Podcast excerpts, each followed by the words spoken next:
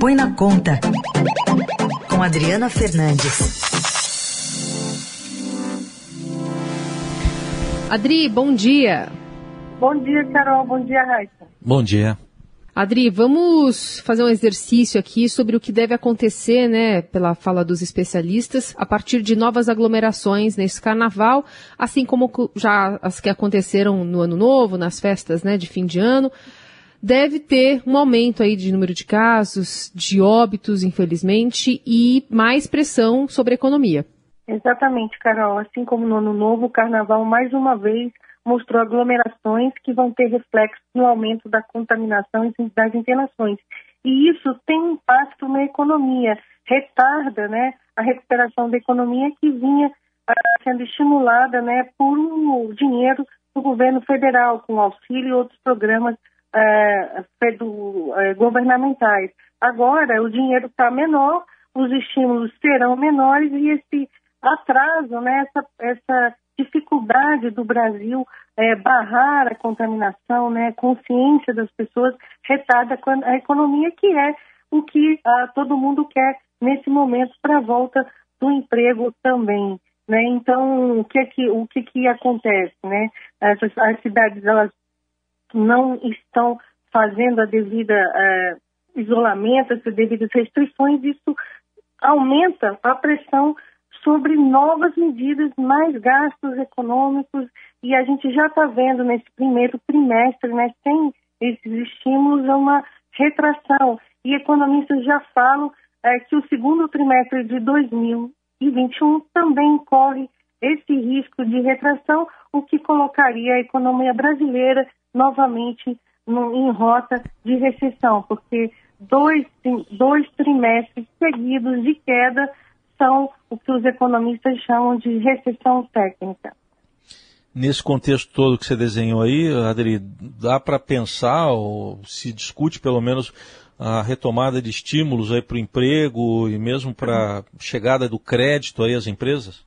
Exatamente, isso é o que é o que está todo mundo querendo, né, que a equipe econômica abra novamente o cofre, né? É estranho, Raíssa, que é, não há nenhum, nenhum tipo de compensação, né? Assim, o, o, os bares e restaurantes, eles muitas vezes eles bulam, né? As restrições, é, a, a, estimulam a aglomeração, mas também querem os, os recursos federais. O que deveria estar acontecendo é medidas é, vinculadas, né, a uma maior é, restrição de isolamento e também maior é, conscientização, né, uma política de conscientização da população, né? Ao, além do auxílio emergencial, o, as empresas elas querem que o governo retome o programa de estímulo ao emprego, que é aquele que garantiu a corte da jornada, de, do salário das jornadas com compensação de recursos do governo federal. O ministro Paulo Guedes tem discutido isso uh, com o setor empresarial e também com a área política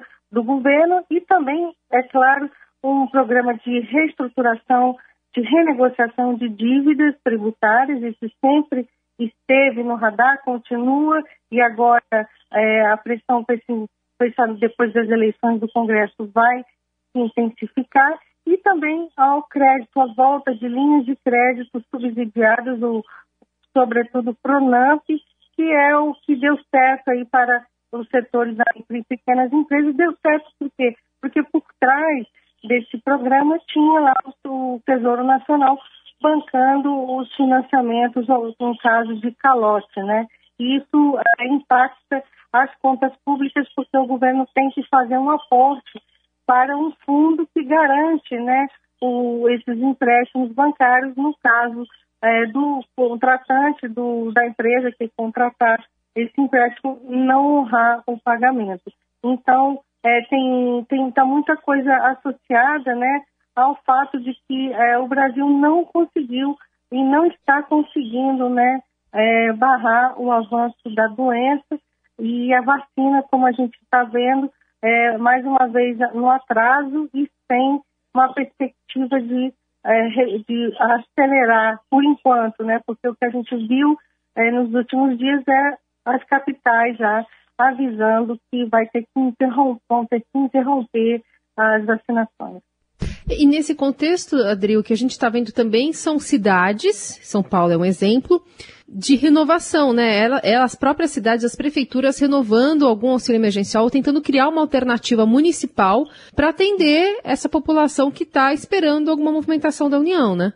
É, só que essa política que é feita, essa política de tenta, tentativa de fazer esses auxílios via os estados, ela tem fôlego curto.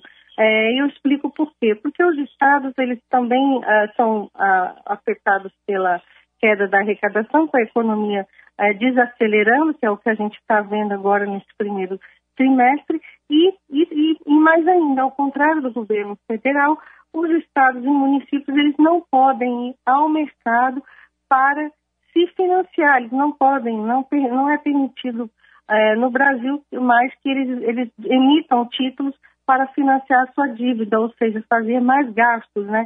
Então, é fôlego curto, essa conta deles vai, vai, vai também chegar aqui no governo federal, como foi no ano passado, quando o Congresso Nacional aprovou um socorro né, é, de 60 bilhões de reais é, aos estados e municípios, esse dinheiro na veia, e também é, e o, o socorro todo chegou a cerca de 120 bilhões de reais, contando né, dívidas, a suspensão do pagamento de dívidas. Né? Então, é, o script parece que está retornando, né? o mesmo déjà vu e a gente não apontando, não apontando foco naquilo que é o mais importante.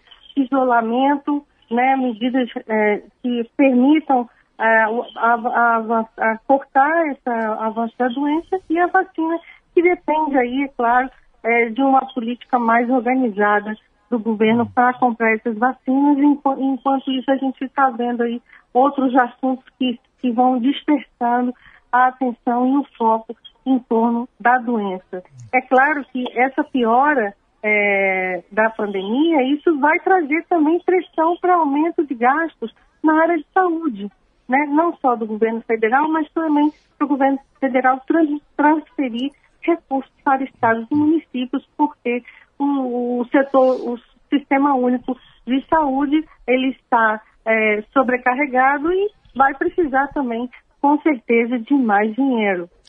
É, a gente ouve muito falar em tesouro, a gente mesmo fala em tesouro, né, Adri? Uhum. E o tesouro somos nós, né? O tesouro somos nós, nós somos os contribuintes, né? De, é, pode não ser agora que essa conta chegue para, para a gente, a nossa carga tributária já é elevadíssima, né? A gente tem um sistema tributário injusto, né? Porque ele tem, ele é o que os economistas, os tributaristas chamam de regressivo.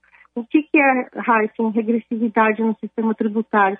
É que os que ganham menos pagam proporcionalmente mais do que os mais ricos, né? Esse debate ele vai e vem, né, ao longo ao longo dos anos para a gente tornar o sistema mais progressivo, mais justo.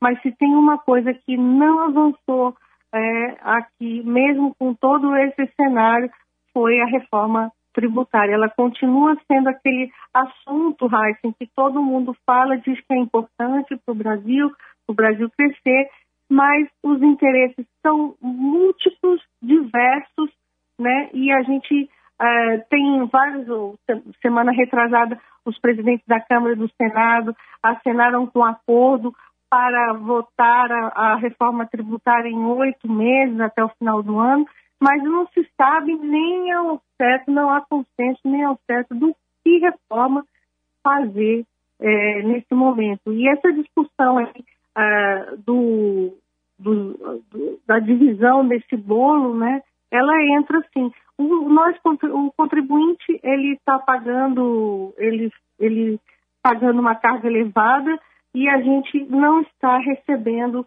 é, o, os serviços é, que deveríamos é, receber. Isso tem a ver com distribuição, com transferência de recursos para setores privilegiados da economia. Gosto sempre de lembrar, Raíssa, que o Brasil, o governo brasileiro, ele deixa de arrecadar por ano mais de 300 bilhões de reais em renúncias, isenções, benefícios tributários, dado a, a grupos específicos, não só empresas, setores, como também pessoas físicas.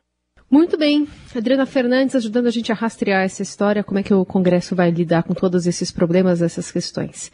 Adri, obrigada e até sexta-feira. Até sexta para todos.